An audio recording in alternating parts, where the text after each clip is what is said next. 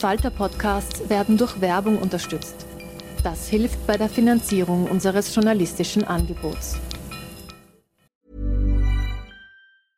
Introducing Wondersuite from Bluehost.com. Website creation is hard, but now with Bluehost, you can answer a few simple questions about your business and get a unique WordPress website or store right away. From there, you can customize your design, colors, and content And Bluehost automatically helps you get found in search engines like Google and Bing. From step-by-step guidance to suggested plugins, Bluehost makes WordPress wonderful for everyone. Go to bluehost.com/wondersuite.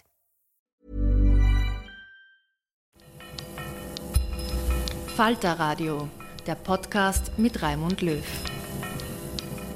Sehr herzlich willkommen, meine Damen und Herren, im Falter. In dieser Sendung sprechen wir über die Linke und das Comeback der KPÖ. Bei den Landtagswahlen in Salzburg, da haben die Kommunisten mit Spitzenkandidat Kai Michael Dankel 11,77 Prozent erhalten. Ein riesiger Sprung von den unscheinbaren 0,4 Prozent zuvor. In der sehr bürgerlichen Stadt Salzburg wird die KPÖ Plus, so heißt die Liste genau, Zwerg, äh, zweitstärkste Partei mit über 20 Prozent. Die kommunistischen Erfolge in Salzburg stehen nicht allein. In Graz gibt es mit LKK eine kommunistische Bürgermeisterin. Schlagartig spielt die KPÖ wieder mit in der österreichischen Innenpolitik. Auf Landesebene in zwei Bundesländern sind sie zu einer ernstzunehmenden linken Protestpartei geworden. Meinungsforscher spekulieren bereits, dass die KPÖ auch bei Nationalratswahlen eine Rolle spielen könnte. Die KPÖ hat ihre letzten Nationalratsmandate 1959 verloren. Das war vier Jahre nachdem dem sowjetische Truppen österreichischen Boden verlassen haben, drei Jahre nach der ungarischen Revolution von 56 und die KPÖ war damals streng stalinistisch. Österreichs Kommunisten haben sich vom Stalinismus losgesagt. Mit den Verbrechen des 20. Jahrhunderts wollen sie nichts mehr zu tun haben, aber es ist schwer, sich von der Bürde der kommunistischen Vergangenheit zu befreien. Wie schwer, darüber wollen wir heute sprechen und wir wollen versuchen zu klären, wo die Linke in Österreich heute generell steht, auch im Hinblick auf die eher holprige Mitgliederbefragung in der SPÖ. Ich begrüße sehr herzlich Tobias Schweiger. Guten Tag. Danke, dass ich da sein darf. Tobias Schweiger ist Bundessprecher der KPÖ. Die KPÖ wird heutzutage von einem Team geführt. Gibt es da so etwas wie den Franz Muri unserer Zeit, wenn er sich ein bisschen an die Vergangenheit erinnert, oder sind Sie das vielleicht? Also wir haben äh, vor eineinhalb oder fast zwei Jahren mittlerweile eine neue Parteiführung gewählt, die eben in, äh, aus sechs Bundessprecherinnen besteht. Und das war für uns eigentlich auch eine zentrale Überlegung dahinter, da, nachdem die Partei bundesweit in, äh, über viele Jahre stagniert hat, und die Frage war, wie, wie entwickelt sie sich weiter, war das für uns wichtig, auch tatsächlich ein Kollektiv an die Spitze zu stellen und verschiedene Aufgabenbereiche abzudecken. Und dementsprechend arbeiten wir auch sehr gut als Team zusammen. Sie waren einmal Bundessprecher der jungen Grünen. Von dort kommt auch Kai Michael Dankel in Salzburg. Jetzt in Salzburg, da hat die KPÖ Plus gewonnen. So ist die genaue Bezeichnung. In Graz mit LKK die KPÖ Steiermark. Sie sprechen für die BundesKPÖ. Was heißt das? Gibt es da unterschiedliche Strömungen, aber da ist das doch irgendwie die gleiche Partei? Es gibt eine gemeinsame Rechtspersönlichkeit, aber das, was für uns als kommunistische Partei auch immer wichtig ist, ist, dass wir äh, eine sehr auf äh, Zusammenarbeit und Bündnis orientierte Partei sind. Und so wie wir in Wien zum Beispiel ein Bündnis mit der Partei Links haben, so wie wir in Innsbruck gemeinsam mit der alternativen Liste arbeiten, so hat man in äh, Salzburg 2019 eine Bündniswahl gemeinsam mit Plus gemacht und Plus war die, ja, wie soll man sagen, so eine Sammelorganisation der aus den Grünen Ausgestoßenen, wenn man so möchte, und Unabhängigen, die dazugekommen sind. Und dieser Bündnisname hat sich sowohl bei der Nationalratswahl 2019, äh, 2017, Entschuldigung, und der Gemeinderatswahl in, äh, 2019 in Salzburg bewährt. Dementsprechend sozusagen sind es Listennamen, die Rechtspersönlichkeit, die dahinter steht oder die darüber steht, ist die KPÖ als kommunistische Partei. Ich freue mich sehr, dass Helene Maimann gekommen ist. Hallo. Hallo. Helene Maimann ist Historikerin, beschäftigt sich seit langem mit der Geschichte der Arbeiterbewegung und wird demnächst ein Buch herausbringen, das auch in einer gewissen Weise mit unserem Thema zusammenhängt. Der Titel wird sein? Der leuchtende Stern. Wir Kinder der Überlebenden. Und der leuchtende Stern ist ein bisschen natürlich der rote Stern. Der, ist auch der rote Stern. Des, des Kommunismus Sterne. der Linken allgemein. Ich begrüße sehr herzlich Nina Horacek. Hallo. Hallo. Nina Horacek ist Chefreporterin des Falter. Sie hat zu diesem Comeback der KPÖ, wie auch immer man das einschätzt, recherchiert. Ich freue mich sehr, dass von der Presse Oliver Pink hier ist. Willkommen. Hallo. Oliver Pink ist der Inlandschef der Presse und ist solcher ein ebenso aufmerksamer wie kritischer Beobachter dessen, was sich im Biotop der heimischen Linken tut. Und ich freue mich, dass Josef Czap gekommen ist. Hallo. Hallo. Josef Czap war rebellischer User, dann viele Jahre wortgewaltiger Clubobmann der SPÖ, weniger rebellischer Bundesgeschäftsführer und ist jemand, der sich auf jeden Fall auskennt in der Linken. Im Augenblick in der SPÖ internen Diskussion unterstützt der Josef Czap wen? Um Schwarz-Blau zu verhindern, den, der wahrscheinlich äh, das größte Potenzial hat, um das auch wirklich zu erreichen, Hans-Peter Doskozil. Das ist vielleicht für manche äh, erstaunlich, ein ehemals rebellischer äh, User. Die Users heute sind alle für Babler. Aber lassen wir das mal im Augenblick. Äh, Josef Czap, diese Erfolge der KPÖ, was bedeuten die für die Linke insgesamt? Sind das regionale, lokale Phänomene oder verschiebt sich noch nicht doch der Diskurs generell nach links? Ein Diskurs nach links findet schon statt. Äh, das Zweite ist, dass die Bitternis in der Bevölkerung über diese Regierungspolitik, die also nicht imstande ist, die Teuerung zu bekämpfen, nicht imstande ist, äh, die Mietenexplosion in den Griff zu kriegen, die lieber die Vermieter fördert und die Hauseigentümer unterstützt und, und, und, und.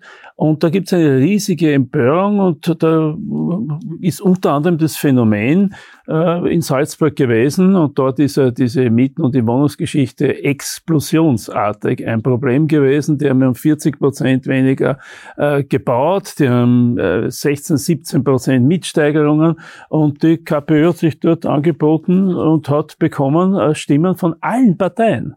Also jeder zehnte KPÖ-Wähler in Salzburg ist von den Freiheitlichen gekommen, das muss man auch sehen. Das ist aber im internationalen Vergleich nicht besonders verwunderlich. Ich kann mich heute nur erinnern, dass kommunistische Wähler in Frankreich rüber sind zu Marine Le Pen und wieder zurück oder auch nicht oder auch dort geblieben. Also dort, diese Wanderungen sind da, wo dann nicht mehr, so sehr im Zentrum steht, wer was, was ist kommunistisch, sondern die sagen sich einfach, ist da jemand neben der SPÖ und neben anderen, der da jetzt auf den Putz klopft und dann gebe ich jetzt einmal eine Leihstimme. Ob das dann bleibt, wird man sehen, weil in der Demokratie gibt es viel mehr Volatilität, als das früher der Fall war. Aber das werden Sie in den Analysen ja selbstverständlich auch so sehen. Das Einzige, was mich interessieren würde, und dann höre ich schon auf, ist, äh, was ist der kommunistische Gesellschaftsentwurf? Ja, weil sonst hasse ich ja nicht. Ich hasse ja nicht kommunistische Partei, weil man langweilig ist, sondern ich hasse ja so, weil ich damit auch etwas sagen will. Also was ist das Gesellschaftsmodell? Was ist das Demokratiemodell? Was ist das Modell? Das, ist ja nicht das, nur eine Kümmererpartei, sondern auch mehr. Das werden wir dann gleich hören. Ich möchte jetzt noch von Oliver Pink wissen, muss ich eigentlich nicht auch die SPÖ Sorgen machen, wenn linke Protestwähler in beträchtlicher Zahl sich äh, zur KPÖ gehen oder sich überlegen, sie könnten zur KPÖ gehen? Muss es sich sicher machen. Nur ist offensichtlich, äh, sind die heutigen kommunistischen Parteien, zumindest die Regionalparteien, haben ja auch eine gewisse bürgerliche Anmutung von den Wählern her. Also wenn man sich jetzt Graz anschaut, da war die KPÖ besonders stark in dem, je nachdem wo man steht, rechten Murufer, also in den bürgerlichen Vierteln, war die ÖVP stark und die KPÖ stark. In den Arbeitervierteln, ehemaligen wiederum, war die SPÖ eher stärker und die Freiheitlichen eher stärker. Das in Graz hat man gesagt, die, die Hofratswidmen, die irgendwie karitativ äh, angehaucht sind, haben der KPÖ gewählt, weil die eben äh, aus ihrer christlichen, katholischen Tradition heraus so ein Febel haben für die Engel der Armen. Also der Herr Kaltenecker hat sehr auf das gesetzt. Die Frau K., jetzt der Dankel, also die kümmern sich um die armen Menschen, die die Wohnungsnot lindern. Also das ist gerade bei ehemaligen ÖVP-Wählern sehr gut angekommen und muss zum Beispiel in der Stadt Salzburg so gewesen sein, weil die Zugewinne der KPÖ in der Stadt Salzburg müssen irgendwo herkommen.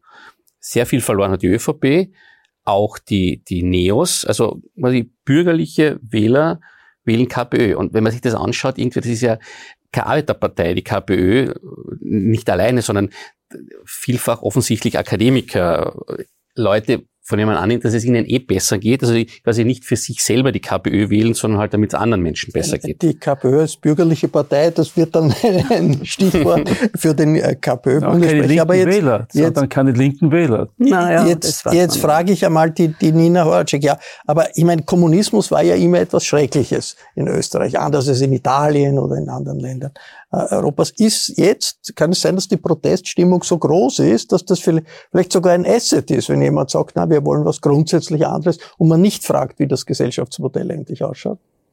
Naja, ich würde zuerst mal sagen, es war schon die Rote Armee, die Österreich befreit hat von den Nationalsozialisten. Ähm, das ist auch ein Teil, und auch die Kommunisten, die im Widerstand waren und Kommunistinnen gegen die Nazis. Natürlich ähm, war die KPÖ dann nach 1945 eine sehr Stalinhörige Partei, eigentlich auch ein Geschäftsmodell, also es war ein Wirtschaftsfaktor ähm, vor allem oder auch.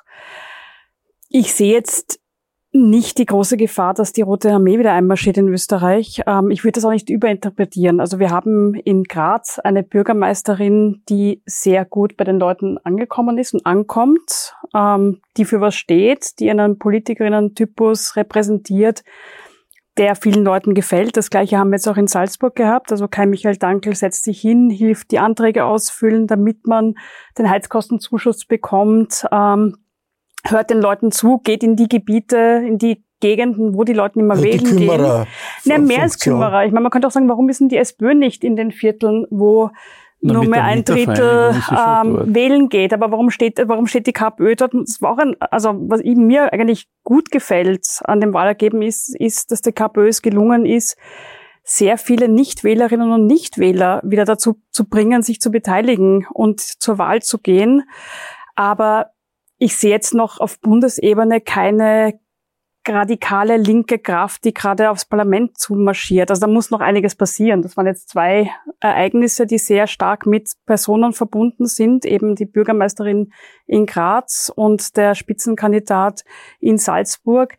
Die müssen sich jetzt einmal im Landtag beweisen und dann ist vielleicht irgendwann mal der nächste Schritt ähm, ins Parlament, aber das ist ein Riesenschritt und da braucht es Strukturen und da braucht es mehr als jemanden, der Zettel ausfüllen hilft. Jetzt äh, Helene Meimann ist Historikerin. Äh, ist das so Geschichtsvergessenheit, wenn man sozusagen sagt, wir wollen die Herausforderungen von jetzt, 2023, doch mit einem Label aus dem 20. Jahrhundert, das viele Schrecken, äh, äh, mit vielen Schrecken verbunden ist, mhm. angehen?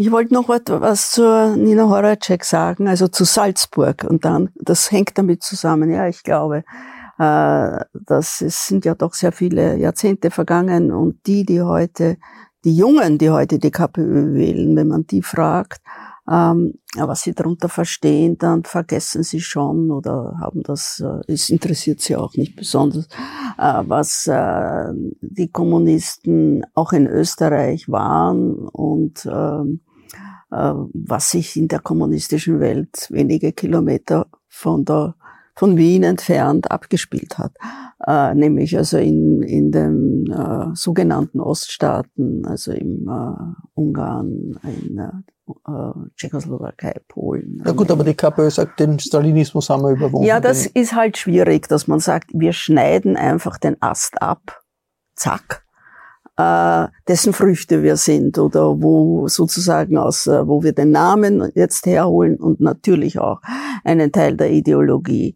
Ähm, in Salzburg zum Beispiel war, hat es natürlich Partisanen gegeben und äh, es hat äh, einen relativ hohen Anteil des Widerstandes in, in Salzburg waren Kommunisten während des Krieges und nach dem Krieg. Aber nach dem Krieg sind Kommunisten total verfemt worden in, in Salzburg von den Behörden, von der Polizei. Ich habe da Interviews gemacht mit eben den Kindern der Überlebenden dort. Schrecklich, also die sind ja dann auch ausgewandert, äh, weil da waren ja die Amerikaner in Salzburg und die Amerikaner haben bereits 1947 äh, einen harten propagandistischen und dann auch einen über Korea heißen Krieg gegen den Kommunismus also gekämpft. Ist, das Aber das ist alles vorbei. Nur ich glaube, ähm, wenn man noch tiefer geht, also der Unterstrom, der unter einer politischen Bewegung fließt, ja, der wirkt natürlich. Der Unterstrom, wenn ich zu, sozusagen zur FPÖ nur kurz einmal hinüberschwenke, äh, der da fließt, der wirkt natürlich auch. Man kann sich nicht abschneiden von äh, dem, was war, weil es wirkt einfach über Jahrzehnte und Jahrzehnte nach. Tobias Schweiger, wie sozusagen die, die große Frage des, des Josef Schapp, wie ist das kommunistische Gesellschaftsmodell, wenn man ja so heißt, und die Frage der, der Helene Meimann, ja, kann man sich abschneiden von der Vergangenheit? Hm. Vielleicht um nochmal kurz ein paar Sachen richtig zu stellen, weil äh, ich bin ja aus Graz und dementsprechend weiß ich circa, wie die Einwohnerinnen in Graz sich verteilen, auch von ihren Einkommensverhältnissen. Es ist tatsächlich so, dass der stärkste Bezirk natürlich der Gries ist. Der Arbeiterbezirk von Graz. Und das ist der Bezirk, in dem die KPÖ auch am stärksten ist. Und das hat nicht nur damit zu tun, dass dort das zentrale Büro ist, sondern dass dort die Kommunistische Partei auch einen zentralen Teil übernimmt, das soziale Leben in dem Bezirk mit zu organisieren.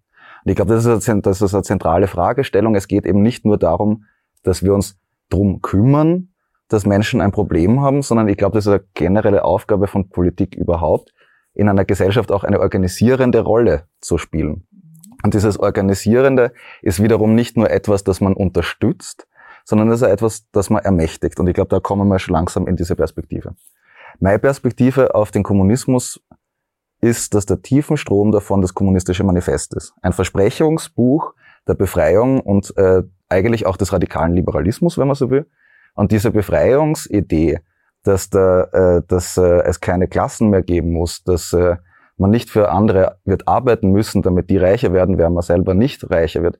Äh, diese Idee, dass die, die Welt zu einer Menschheit zusammengeschlossen wird und auch äh, ökonomisch, sozial, politisch miteinander eben zur Menschheit wird. Ich finde, das ist nach wie vor modern und aktuell. Dass aus auch dem besten Versprechen äh, so grausame Verbrechen, wie sie im Stalinismus passiert sind, erwachsen konnten, ist, glaube ich, tatsächlich auch ein Schock für die Menschen gewesen, die dieser kommunistischen Idee angehangen haben, die, die sie überlebt haben, zumindest, weil die meisten, die dieser Idee angehangen haben, wurden dann in den stalinistischen Säuberungsprozessen umgebracht. Aber die Menschen, die das überlebt haben, das war ein Schock natürlich für die. Wie kann aus einer Idee, die Freiheit, Gleichheit, Brüderlichkeit radikalisiert verspricht, äh, das genaue Gegenteil entstehen? Wie kann ein Gesellschaftssystem entstehen, das all unseren Vorstellungen, die wir unserer Bewegung voranstellen wollen, ins Gesicht schlägt? Und diesen Schock kann man ja auch in verschiedensten Stellen nachlesen. Und ich glaube, das ist auch etwas, wo die kommunistische Partei in ihren Jahrzehnten mehr als nur Fehler gemacht hat, wie sie sich dazu gestellt hat. Aber ich glaube, diese, diese Tragödie, die passiert ist, zu der kann man sich sehr wohl genauso verhalten, dass man nämlich auch versteht, wie aus dieser Idee der Befreiung genau das Gegenteil im Stalinismus geworden ist. Deswegen ist es nicht ein, ein Ast abschneiden, von dem man sitzt, sondern einen Ast abschneiden, auf dem man nie hat sitzen wollen, aber zu dem man sich in einer Beziehung setzen kann. Und ich glaube, dass, dass der Kommunismus eine urdemokratische Wurzel eigentlich hat. Nämlich genau in dieser Idee des gemeinsam sich organisierenden, des eine Bewegung formenden, dieses äh, Menschen in einen politischen Prozess bringens. Und das ist schon was, was wir jeden aber Tag gibt, in den Gesprächen auf der Entschuldigung, es gibt kommunistische Tag Diktaturen in China, in ja, Vietnam, in vielen völlig, anderen Staaten, auch heute noch. Ich meine, viele frühere kommunistische Parteien haben ja ihren Namen geändert. Die italienische KPI, eine große reformkommunistische Partei, heißt jetzt Demokratische Partei. Warum machen sie das nicht? Introducing Wondersuite from Bluehost.com. Website creation is hard. But now with Bluehost, you can answer a few simple questions about your business and get a unique WordPress website or store right away. From there, you can customize your design, colors, and content. And Bluehost automatically helps you get found in search engines like Google and Bing. From step-by-step guidance to suggested plugins, Bluehost makes WordPress wonderful for everyone. Go to bluehost.com/wondersuite. ich glaube, das Zentrale noch, um das nochmal fortzusetzen, diese, diese, diese Idee, dass auch, dass man, dass Politik eben nicht nur in einer Stellvertreterhaltung besteht, sondern dass zur Politik auch gehören muss, dass äh, Menschen die Umstände, unter denen sie leben, ganz aktiv und kollektiv gestalten, halte ich für eine nach wie vor kerndemokratische Aufgabe. Und ich glaube, dass die Kommunistische Partei dafür in der Vergangenheit, dort, wo sie eben nicht dort abgebogen ist, wo wir jetzt nochmal kurz hinkommen können, äh, auch diese Aufgabe mit wahrgenommen hat. Das heißt, so. Sie möchten eine neue Form einer kommunistischen Partei begründen oder mitbegründen. Genau.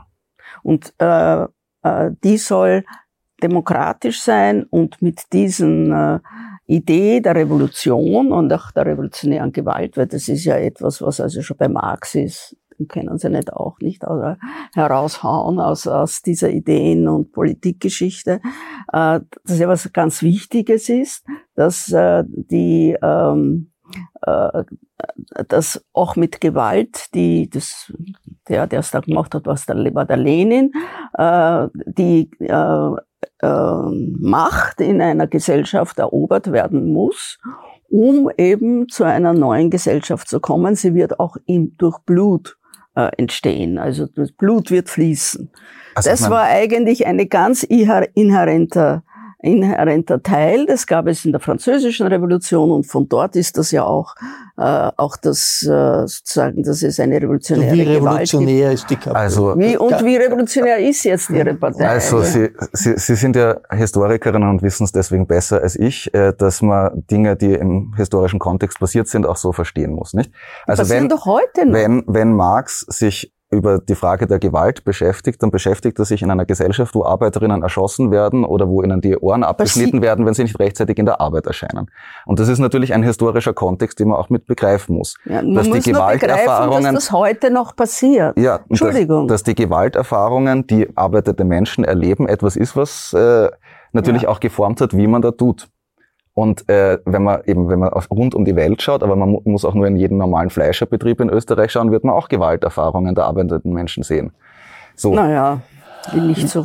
Ja, Aber Ja, möchte- die, die Frage ist, ist nämlich tatsächlich, wie gelingt es, äh, Idee von wir können also von Gerechtigkeit und Freiheit zu verbinden damit, dass man Menschen, die seit Jahrzehnten in der österreichischen Politik eigentlich außen vor gelassen werden, verbindet und das diese Aufgabe wahrnimmt. Und Die- das sehe ich als die Aufgabe Die unserer Partei. logische Folge des Stalinismus war doch die Parteiorganisation, die leninistische. Wenn ich die demokratisch-zentralistische Parteiorganisation habe, die der radikale Gegenteil von dem, was Sie da gerade beschrieben haben, ja, von Demokratie und Emanzipation und was weiß ich was alles, sondern das war fast so eine, eine fast militärisch autoritäre Struktur. Und das hat sich letztlich übertragen auf die Gesellschaftsstruktur. Und dann der Endpunkt dieser Entwicklung war dann der Stalinismus mit all den Dingen, die wir zu verurteilen haben. Was Sie aber jetzt machen, Sie sind jetzt im Moment die fast Caritas-ähnliche Kümmererpartei. Und das ist positiv, dass Sie mich nicht missverstehen. Das finde ich positiv. Wenn Sie nur aus dem sich dann einmal halten und dann beginnen, aus dem Ganzen eine, eine gesellschaftsverändernde Gewaltmacht zu entwickeln, dann kommen Sie in den Widerspruch zu Ihrer Geschichte, zu Ihrer Definition und zu all dem, was Sie jetzt gerade gesagt haben. Und wenn ich bei dem Namen Kommunismus bleibe, und das impliziert ganz einfach diese Organisationsstruktur, ja, die weil dann, nicht- dann müssen Sie ja sagen, ich bin anarchistisch, ja, oder sagen, ich bin gegen jede Gewalt und jede, jeden Zentralismus und gegen all diese Monopole, die damals entstanden sind. Und das ist der Widerspruch, den Sie jetzt noch nicht auflösen müssen. Jetzt sind Sie regional tätig. Das ist das macht bei der Sozialdemokratie die Mietervereinigung, das machen bei anderen Parteien andere, das macht die Caritas und alles. Und sie sagen, Moment, jetzt sind wir da und wir machen und viele sagen, dir ist das völlig wurscht, was ihre Geschichte ist, völlig wurscht, wie der Name ist, die wollen sie einfach. Aber in dem Moment, in dem das geschichtsmächtig wird, was ihr ideologischer Plan ist, ihr Gesellschaftsmodell, ihr wirklicher Modell, um dann mit Macht die Gegenmacht aufzubauen und das wirklich äh, dann zu erreichen, dann wird nicht die Hälfte davonrennen, weil die wird sagen, das will ich aber auch wieder nicht, was sie da machen. Und dann, das war's dann. Und, und ihr Auftritt an der Geschichte in Österreich ist vorbei.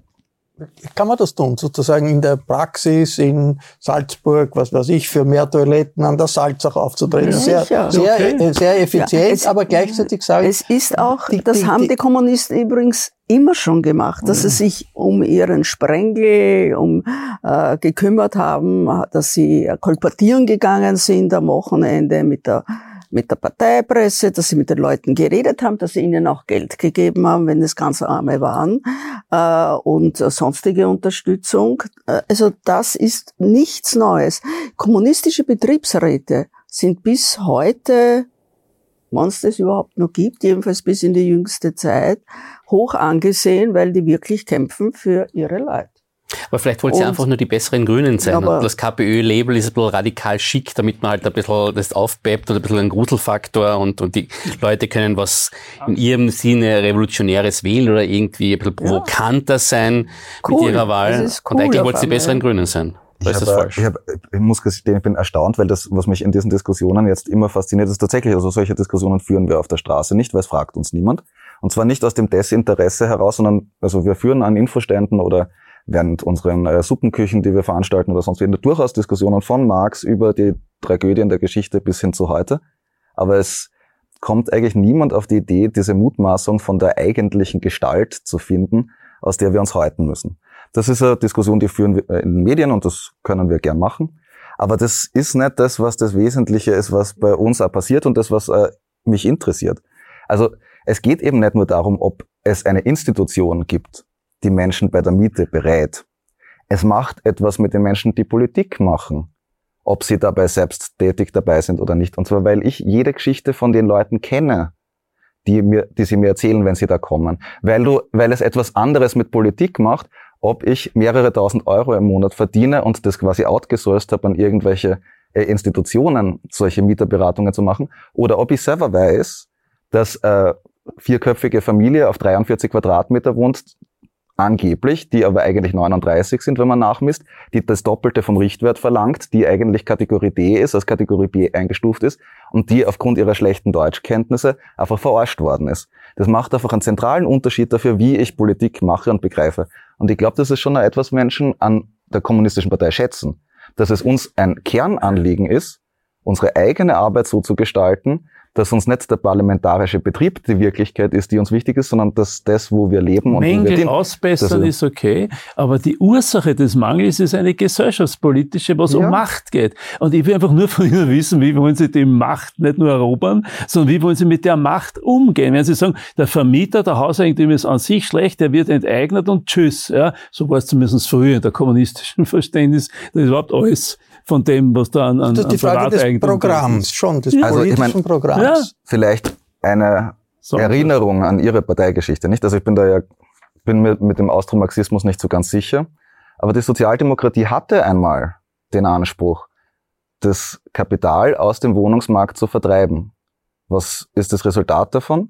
Das, was wir in Wien sehen, die 220.000 oder 230.000 Gemeindebauwohnungen, die es gibt, die Wien zu einer der Städte machen, die zwar mittlerweile unleistbar teuer ist, was das Thema Wohnen angeht, aber immer noch weniger unleistbar teuer als vergleichbare Städte. Wer sagt das? Was ist das jetzt wieder? Also sind Sie froh, Sie haben 62 Prozent preisgeregelte Wohnungen in Wien mit Genossenschaft und Gemeindebauten mhm. und Vergleich von Europa ist das nicht unfassbar teuer, sondern unfassbar günstig. Das habe ich gerade gesagt. Es ist nur für, also, also Entschuldigung, also, Entschuldigung, also ja, im Vergleich pardon. zu Europa ist es billig, aber wenn Sie überlegen, dass in den letzten zehn Jahren in Wien Wien die Mieten um 100 Prozent gestiegen sind, dann werden Sie sagen, also das ist nicht lustig, oder vor allem, weil die Tariflöhne nicht so gestiegen sind. Ich möchte, also eine, ein, ein Punkt, der in, der in der öffentlichen Wahrnehmung natürlich wichtig ist, das ist, wie die KPÖ mit Politikergehältern umgeht. Sie haben das äh, angesprochen. Also äh, die äh, Grazer Bürgermeisterin spendet einen großen Teil dessen, was sie verdient. Die haben mir das angeschaut. Also das Bürgermeisterinnengehalt ist ungefähr 8000 Euro netto. Sie bezieht nur 2000 Euro davon. Der Rest wird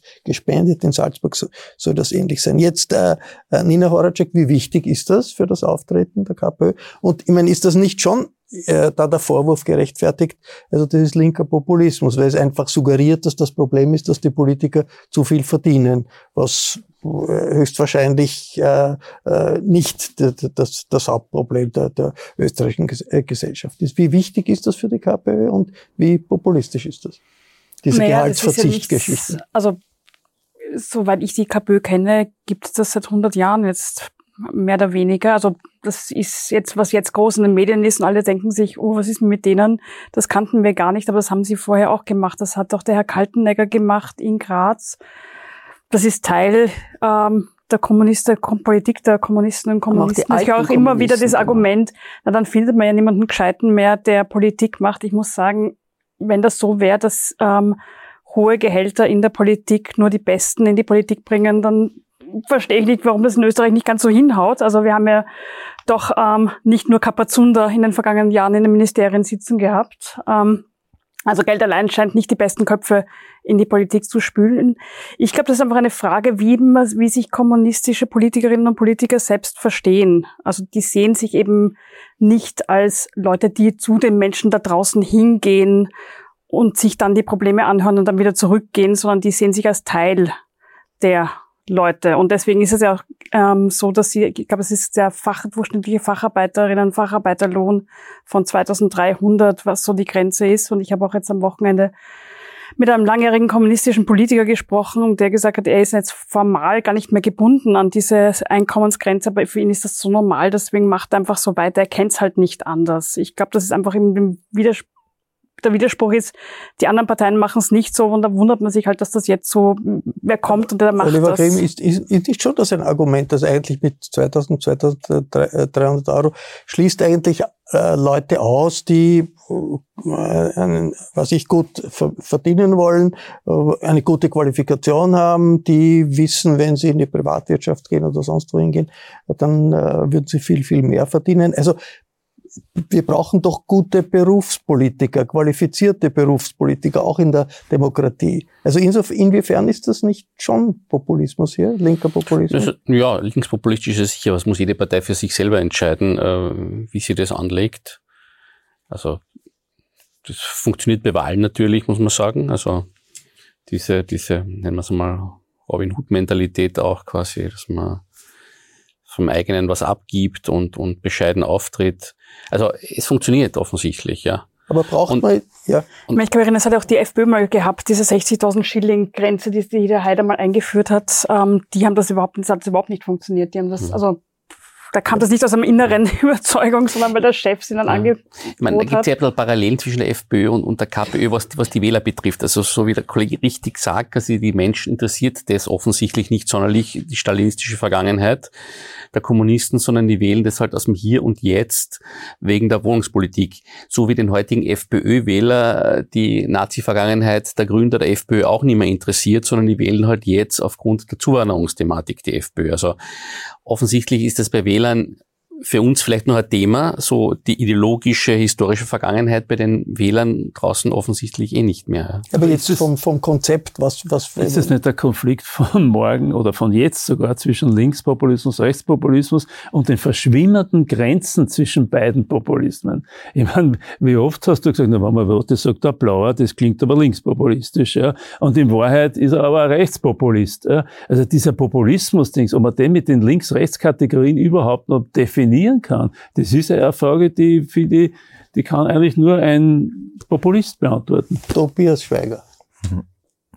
Also wie gesagt, also ich wüsste jetzt gar nicht, was daran populistisch ist. Also, meine, erstens gehört es tatsächlich zur kommunistischen Geschichte seit der Pariser Kommune, dass äh, die Vertreterinnen des Volkes nicht mehr verdienen sollen als äh, die Durchschnittsbevölkerung dementsprechend. Ja, aber braucht äh, nicht auch die aber, linke Top-Manager? Ja, die Frage, naja, die Frage ist, ob äh, an dem Gehaltswunsch äh, tatsächlich die Qualifikation abzumessen ist. Ich hätte gesagt, in Österreich kann man, wenn man die letzten Jahrzehnte sich anschaut und überlegt, welche Politiker am meisten Geld wollten, nicht unbedingt die Linie dazu ziehen, dass die die qualifiziertesten gewesen sind. Ähm, und ich glaube, darum geht es auch nicht. Also wenn man sich also auch in unserer Partei umschaut, da sind Ärzte, da sind Rechtsanwälte, da sind alle möglichen Berufsgruppen vertreten, die sie da jetzt nehme ich an, meinen mit, äh, könnten besser verdienen. Aber für die ist es dann auch selbstverständlich, dass die äh, äh, Patientinnen auch gratis behandeln, wenn das notwendig ist. Sag, was hat also das ist ja ganz normal. Gesagt, also so, das ist ja völlig normal und ich glaube, dass das nicht, äh, da würde ich Ihnen sofort recht geben, dass das nicht äh, den Kommunistinnen eigen ist. Also ich glaube, äh, äh, füreinander da zu sein, füreinander einzustehen, äh, das ist doch auch etwas, was genuin menschlich ist. Und die Frage ist natürlich immer, wie übersetzt sich das in ein gesellschaftliches Zusammenleben, das eher davon lebt, dass nach, von unten nach oben umverteilt wird die ganze Zeit. Und ich glaube, also diese Wunschhaltung, ist doch völlig berechtigt, dass die Leute sagen, wir sind jetzt eigentlich seit Jahrzehnten sind wir da unten enteignet worden zugunsten des reichsten Prozents. Und wir wollen, dass es Politikerinnen und Politiker gibt, die auch dafür einstehen, dass das zurückkommt. Aber wie gehen Aber Sie um mit dem Millionenvermögen, das die KPÖ über einen langen, langen Zeitraum in unterschiedlichen Firmenkonstruktionen gehabt hat und wo die dann letztlich gesagt, na klar, verzichte, aber im Hintergrund hast du natürlich das Millionenvermögen und die Firmen gehabt. Aber das ist aber doch, das passt doch alles hin und vorne nicht Ob es die noch gibt, wissen wir nicht. Ob und das, das es noch gibt, also wissen wir auch nicht. Ja? Ich bin wirklich erstaunt darüber, dass man sich äh, in dem Kontext immer traut zu wissen, wie das ist. Also ich weiß, dass es nicht da ist. So, das ist das so. Aber wir können jetzt gern darüber spekulieren, ob es das Geld noch gibt oder nicht. Also ich weiß, dass es nicht da ist. Aber, aber was bringt, also ich frage mich schon sozusagen Wieso für die innenpolitische? Auseinandersetzung von Österreich, aber auch für die, äh, die tatsächlich für die Zukunft von den Menschen, also die, über die ja gerade verhandelt wird. Sie, sie verhandeln ja jetzt drüber, warum haben die Menschen die kommunistische Partei gewählt? Und ich glaube genau deswegen, weil wir brennende Themen wie Wohnen, Teuerung, äh, Pflegekrise ansprechen, weil wir tatsächlich Politik nicht aus dem Standpunkt heraus machen, wir wissen es eh schon besser als alle anderen, sondern unsere Politik aus Gesprächen entwickeln, die wir, sei es auf der Straße, in unseren Lokalen, bei der Mietberatung oder äh, bei irgendwelchen äh, Aktivitäten einholen, weil uns das wichtig ist, dass Politik sich auch aus dem heraus entwickelt und weil wir dem Ganzen eine Perspektive geben, nämlich, dass es eben nicht so bleiben muss. Und das, also dieses sehr konkrete, mit einem Blick von unten arbeitende politische ist, glaube ich, schon etwas, was Menschen in den letzten Jahrzehnten vermisst haben. Und das würde ich, Ich, würde ins jetzt Zentrum bitten, stellen. ich würde jetzt bitten, äh, dass wir mal da einen gewissen Strich machen. Ich habe eine Frage, das ist Ukraine-Krieg, die entscheidende Frage der Sicherheit äh, in Europa. Äh, Also in meiner Jugend, auch in der Jugend des Josef Jobs, sind wir auf die Straße gegangen, haben für den vietnamesischen Befreiungskampf demonstriert und ich finde es ein bisschen beschämend, dass wir heute von der österreichischen Linken, auch von der europäischen Linken, diese Unterstützung für den ukrainischen Befreiungskampf nicht haben. Wie ist das, äh, wie verhält sich da die KPÖ? Vom KPÖ-Vertretern höre ich immer nur Neutralität, Neutralität. Schön und gut. Die Also in der, in der Vietnam, in der Frage der Vietnam-Solidarität haben wir nicht gesagt, dass sozusagen Neutralität, sondern wir haben gesagt, unter, aktive Unterstützung eines nationalen Befreiungskampfes. Warum lässt da die KPÖ aus? Also die Kommunistische Partei hat von Tag eins weg diesen Einmarsch in, von Russland in die Ukraine verurteilt. Das kann man in mehreren Papieren nachlesen und zwar zu Recht, weil es einfach äh, ein Unding ist, egal welche geopolitischen Interessen oder sonst wie die jede jeweilige Seite jetzt in An Anschlag bringt. Es ist ein Unding und untragbar, dass man mit gewaltsam mit einer Armee irgendwo einmarschiert und sagt, das ist jetzt meins. So, das ist zu verurteilen und die russische Armee hat da zu verschwinden aus. Ganz einfach. Die nächste Frage ist dann, wofür haben wir uns eingesetzt? Wir haben uns eingesetzt, dass Sanktionen tatsächlich auf die Machtbasis von Putin zielen, die wir, die er unserer Meinung nach hat. Also darüber können wir ja streiten, ob das so ist. Aber in unserer Wahrnehmung wäre die tatsächliche Machtbasis in Russland, die man zu treffen hat, sein Oligarchenregime, das ihm dann in den Rücken fällt, wenn ihre tatsächlichen Reichtümer in Gefahr geraten. Und das war ja am Anfang auch die Diskussion, machen wir Sanktionen gegen die russischen Oligarchen und frieren wir deren Vermögen ein. Und einige Wochen später ist es immer mehr herausgekommen, es ist irgendwie schwierig, weil, keine Ahnung, das ganze Geld ist auf Malta versteckt oder sonst wie. Und damit wir das irgendwie alles rauskriegen würden, müssten wir die Bankgeheimnisse öffnen.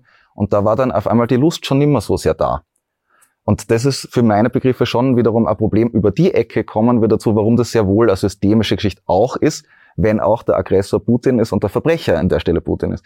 Wenn wir nicht in der Lage sind, zum Beispiel Sanktionen wie in diesem Fall dagegen zu richten, dass die, dass die Reichen in Russland getroffen werden, die, die, für die Putin tatsächlich steht, weil wir ein, also nicht wir als kommunistische Partei oder wir als die Runde, die hier vielleicht sitzt, aber als Gesellschaft lieber die gesamten Geheimnisse der Reichen schützen, als es möglich zu machen, dass man quasi auf diese Vermögen zugreift, um sie äh, tatsächlich mal einzufrieren und zu schauen, sozusagen, zieht euch zurück, dann haben wir ein großes Problem. Und das ist etwas, was wir kritisiert haben, dass wir gesagt haben, aufgrund dessen, dass man diese Schritte nicht setzen möchte, setzt man Sanktionen, die die Bevölkerung in Russland treffen, die ja die, äh, die Widerstandsbewegung in Russland gegen den Krieg treffen. Und die Machtbasis, die wir identifiziert hätten, die Putin hat, trifft man nicht. Aber das ist, also das, das eine hat ja mit dem anderen nur bedingt Also zu tun. aktive Solidarität mit der Ukraine, sind Sie dafür? Ich meine, Österreich ist ja als Mitglied der Europäischen Union, finanziert auch Waffenkäufe für die Ukraine. Sind Sie dafür? Also ich bin für Unterstützung der dortigen Friedensbewegung und der, der Friedensbewegung in Russland. Okay, das, Das ist, ist- aber der und- wirkliche Punkt, um den es So, geht. und- Weil das ist aber, Entschuldigung, das ist aber, darüber sollten wir wirklich reden. Genau über diese Unterscheidung, die Sie machen. Wir unterstützen nicht die äh, äh, Waffenkäufe und äh, die notwendig sind, damit die überhaupt also Widerstand leisten können, sondern wir sagen, wir unterstützen die Friedensbewegung. Und was sagt diese Friedensbewegung? Übrigens, Josef auch unter der sozialistischen Jugend, wie wir wissen, also im, im linken Flügel der SPÖ, die sagen genau dasselbe. Wir sind ein neutrales Land. Wir wollen, wir sind äh, friedensliebende Pazifisten. Also der Pazifismus. Wir wollen uns raushalten. Wir wollen uns, ja, eigentlich kommt es, kommt es dann äh, auf die Ebene, wir wollen uns raushalten. Wir wollen da nicht, wir, wir äh, rufen zu einem Waffenstillstand auf. Wir rufen zu Friedensverhandlungen auf. Was, was, was eine Botschaft ist an die Ukrainer, einen Waffenstillstand an Putin anzubieten. Auf das läuft es hinaus und genauso wird es auch ausgesprochen. Und das, glaube ich, ist eine Haltung, mit der ich überhaupt nicht kann und mit der wahrscheinlich alle, die sonst da sitzen, auch nicht wirklich mit können, aber die sehr stark verbreitet aber ist. Aber jetzt noch einmal zur Präzisierung, äh, Tobias Schweiger. Sie sind dagegen, dass die Europäische Union Waffen äh, zu, zum Verteidigungskampf der Ukrainer finanziert, schickt oder was auch immer. Oder verstehe ich das falsch? Habe ich gerade in ja, aber ich den frage den Nachrichten Tobias gehört. Schweiger. Ja. ja. Sie, ja. Sie sind dagegen. Sie sind dagegen. Wir sind gegen Waffenlieferungen. Ja. Ich bin für den Sturz Putins. Ja, es reicht. Und äh, ich bin für den Sturz dieser Oligarchendiktatur es genügt, weg damit. Ja.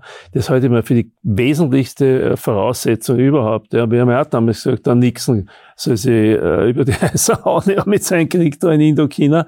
Und, äh, aber das mit dem Waffenstillstand äh, und, ähm, und Friedensverhandlungen, das heißt ja nicht, dass das alles zu akzeptieren ist, wenn man sich hinsetzt und die Waffen einmal schweigen lässt und einmal verhandelt. Das kann ja dann weitergehen, der Krieg, falls das zu keiner Lösung führt.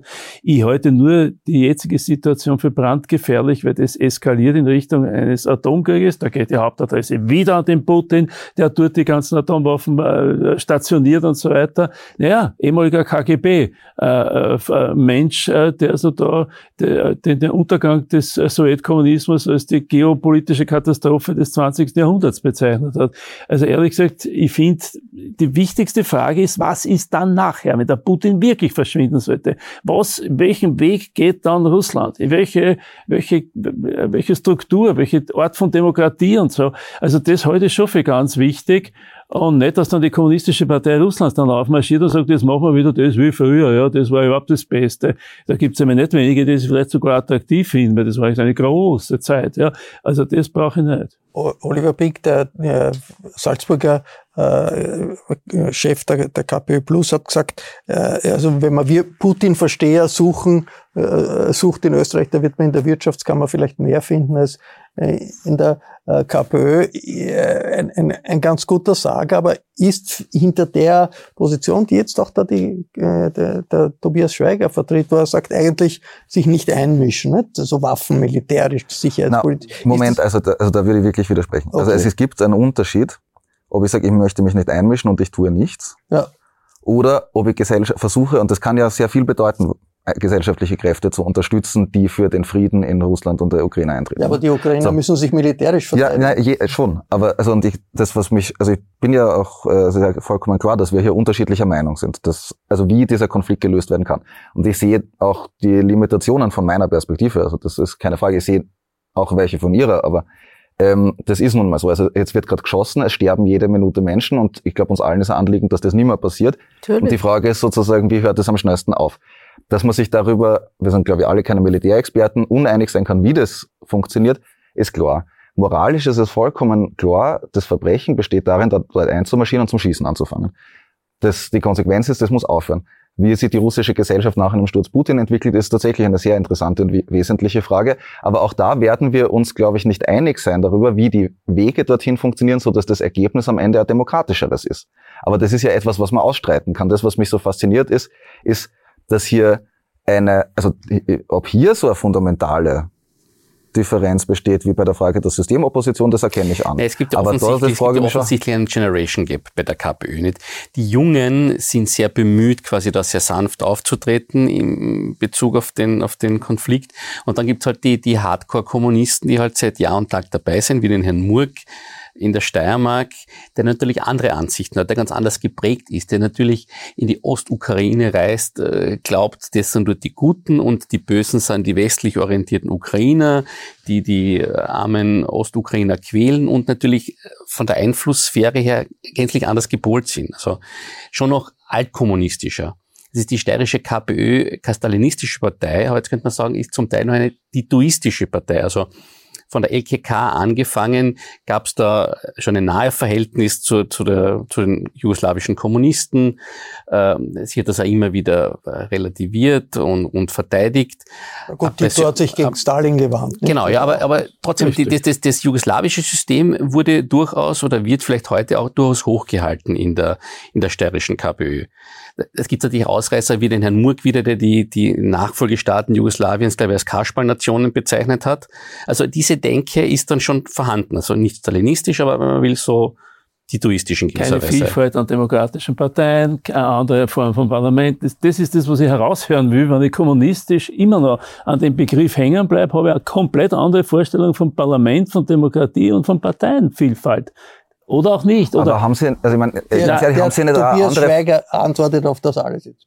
Ja, ganz aus Ihrer Sicht. Nein, also haben Sie nicht eine, andere Vorstellung von Parteien, als wir die heute sind? Also jetzt einfach nur mal zurückgedacht an die Sozialdemokratie, als sie noch nicht hauptsächlich für die eigene Tasche gearbeitet hat. ist dann verboten worden. Also, Entschuldigung, aber die Sozialdemokratie hat über Jahrzehnte hinweg über Vertrauensleute, über die Vorfeldorganisationen es geschafft, das kulturelle Leben von einer großen Masse an Menschen in Österreich zu organisieren, dem einen Sinn und eine Perspektive zu geben und damit aber eine demokratische Beteiligung zu ermöglichen. Ja, toll. So, alles weg. Wahlapparatisierung der Parteien, eine wie die andere. Jeder Stimmt Wahlkampf, nicht. Spiel, Ampfiff, Spiel, Abpfiff. Das ist jetzt Agitation. Und es ist, na, tatsächlich, das beobachte ich einfach. Und die Frage, also es beobachten ja viele andere Menschen auch, weil sie eben sagen, also es gibt keine Parteien, an denen sie das Angebot wahrnehmen können. Sie können mit jemandem, der sie politisch vertreten soll, überhaupt sprechen. Das die nehmen ihre äh, Probleme wahr. Das, das, das ist, das, ich sage sag Ihnen, was die Leute auf der Straße uns äh, entgegenbringen, warum sie das schätzen, was wir tun. Also, und ich, wir, wir tun ja einfach, was wir machen. Wir sagen, wir machen eine Sozialsprechstunde, Menschen kommen. Was passiert? Die Leute erzählen, es gibt keine äh, Begrenzungen auf Brennholz, Brennholz trotzdem teurer geworden. Wir organisieren Spendensammlungen, Firmen spenden Holz, Holz kommt in die Keller von Leuten. Weil wir das wichtig finden, dass das passiert, ja. weil es halt einfach offenbar keine politische Lösung dafür gegeben hat. Oder, und wir als KPÖ nicht versprechen können, wir liefern sie, weil dafür sind wir nicht in den richtigen Parlamenten. Ja, deswegen wollen ja wir die nächste Wahl gewinnen und wollen über das Parlament und über Mehrheiten schauen, dass es dann diese Grenzen gibt. Und jetzt muss man aber Namen benennen und sagen, es ist die ÖVP, es sind die Grünen, die da drinnen sitzen und nicht es der SPÖ vorwerfen, die diese ganze Kümmererpolitik über die Gemeinde, über die Einrichtungen, Institutionen, über die Partei, über die Gewerkschaften macht. Das ist doch nicht nichts. Ich, ich wehre mich dagegen, wenn man das alles so in einen Topf hineinhaut und sagt, ich bin die einzige Alternative und der einzige einzige Erlöser. Das ist mir zu wenig. Also ich glaube, also ich glaube, das was, also ich glaube, es macht da wirklich keinen ja. Sinn, in diesen Parteienstreit einzutreten, weil man kann immer herumzeigen. Das ist Parteienstreit. Aber also Sie, Sie werden verstehen, dass viele Leute auch in Wien jetzt zum Infostand kommen und uns fragen, warum die Sozialdemokratie zwar auf Bundesebene sagt, wir brauchen eine Mietenbremse und in Wien die Gemeindebaumieten anhebt. Ja, es ist, das sind die Fragen. Also ich meine, das fragen sich Leute. Und das erklärt ja auch nicht. Man könnte ja sagen, wir brauchen das budgetär oder sonst wie.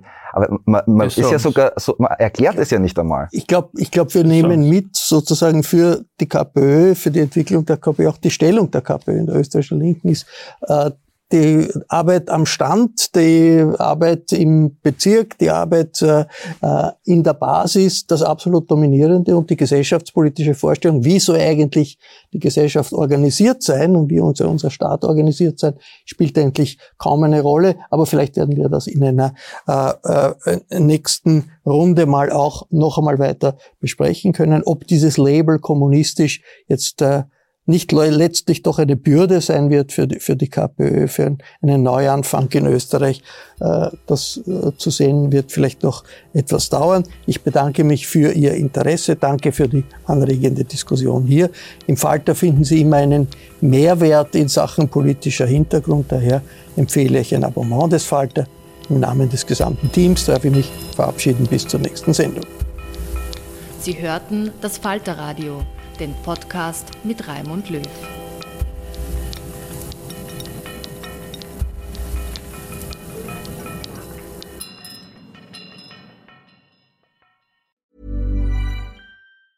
Tired of ads barging into your favorite news podcasts? Good news. Ad-free listening is available on Amazon Music for all the music plus top podcasts included with your Prime membership. Stay up to date on everything newsworthy by downloading the Amazon Music app for free or go to amazon.com slash news ad free. That's amazon.com slash news ad free to catch up on the latest episodes without the ads.